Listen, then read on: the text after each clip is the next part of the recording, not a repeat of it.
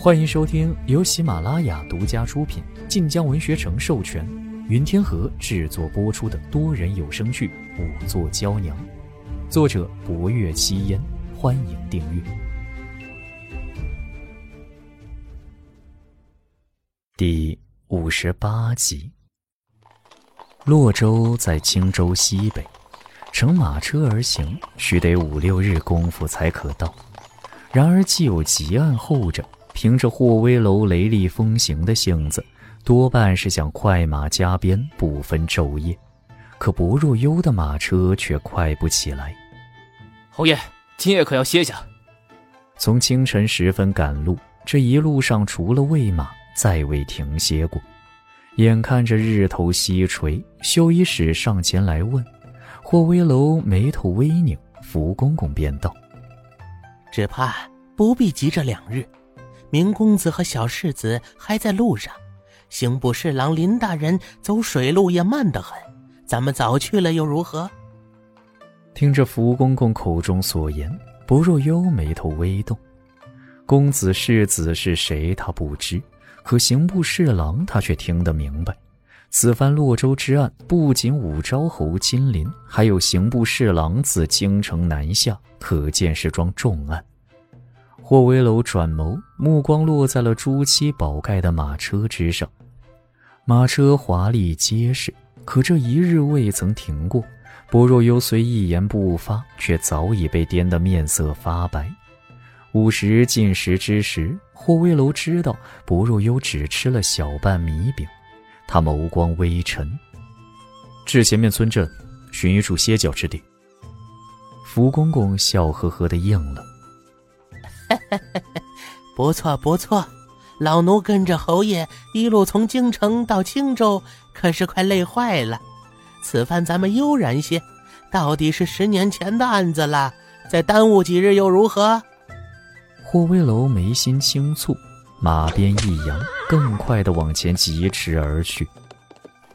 福公公笑着打马跟在马车外面，继续和薄若幽说话。这一路上行路实在无趣。早前南下之时，一路上都是干练少言的绣衣使，累便算了，连个与他好生说话的都无。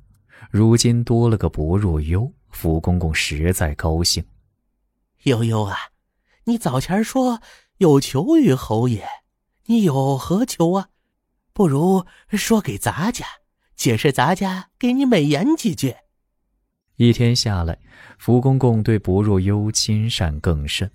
午时问他义父如何唤他，而后便以长辈自居，唤他悠悠。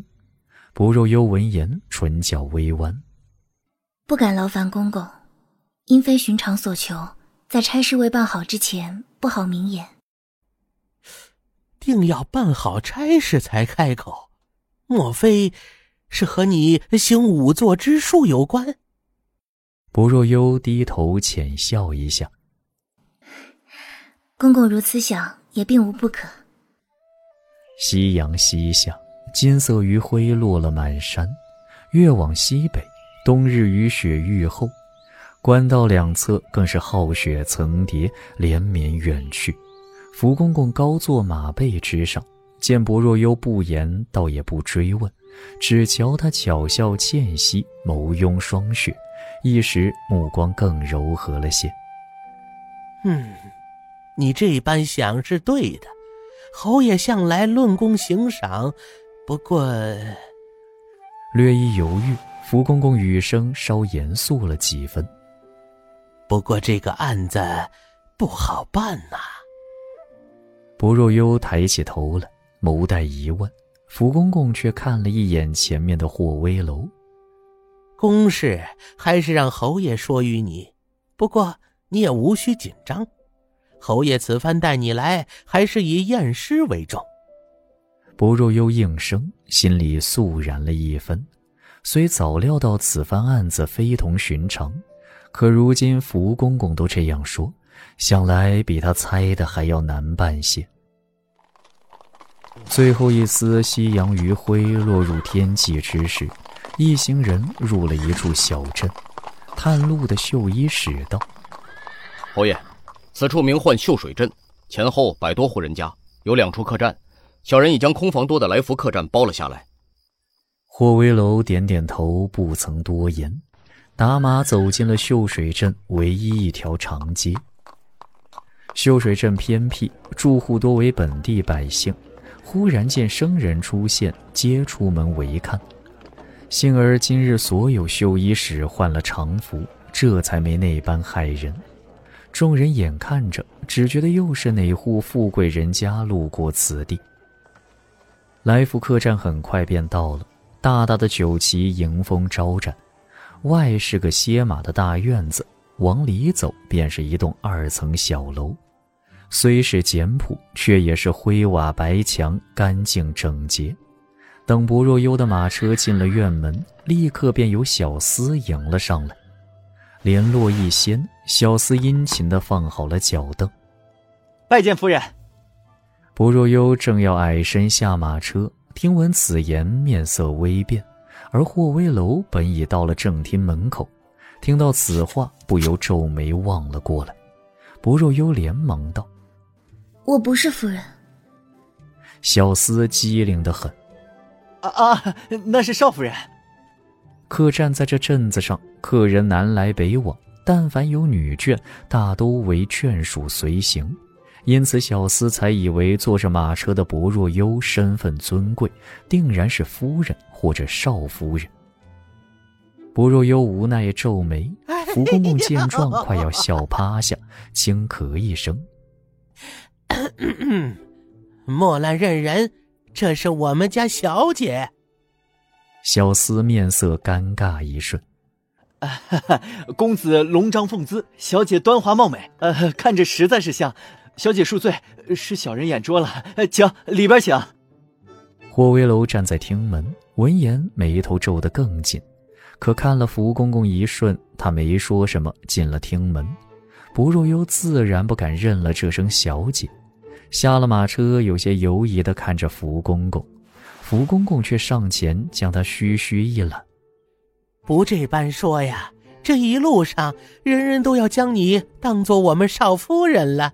”不若又猛然想起了那一夜郑萧飞说他是侯爷夫人的场面来，这般一比对，福公公这声小姐倒显得没那般骇人，而适才霍威楼那严厉的视线就落在他脸上。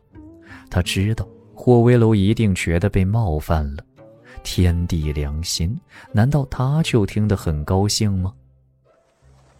进了厅门，便见客栈掌柜殷勤的在霍威楼面前说着话。还有三间上房，刚好公子和小姐一人一间，呃，这位老人家也单独一处。另外还有五间二等房，给各位侍从大哥住也仅够了。晚膳送去房中，还是在外面用？霍威楼已往二楼走去，送来房中。霍威楼步履生风，福公公连忙带着薄若幽跟上去。待上了楼，便见霍威楼停在了中间一间上房之前，指了指尽头那一间：“你去那里。”这话是对着薄若幽而言。他应了一声，转眸便见掌柜面色奇怪地看着他们，似乎觉得二人的关系很不像兄妹。福公公指了指尽头的屋子：“哎。”走走走，去瞧瞧。然而就在此时，楼下正门进来了一男一女，二人皆是年过三十，是一对夫妻。妇人有些愁眉不展。嗯，好端端的佛法大会，说不办就不办了，这可如何是好？一旁的男子扶着他腰身，劝道：“哎，只能明年再来了，再不成。”咱们去京城相国寺好了。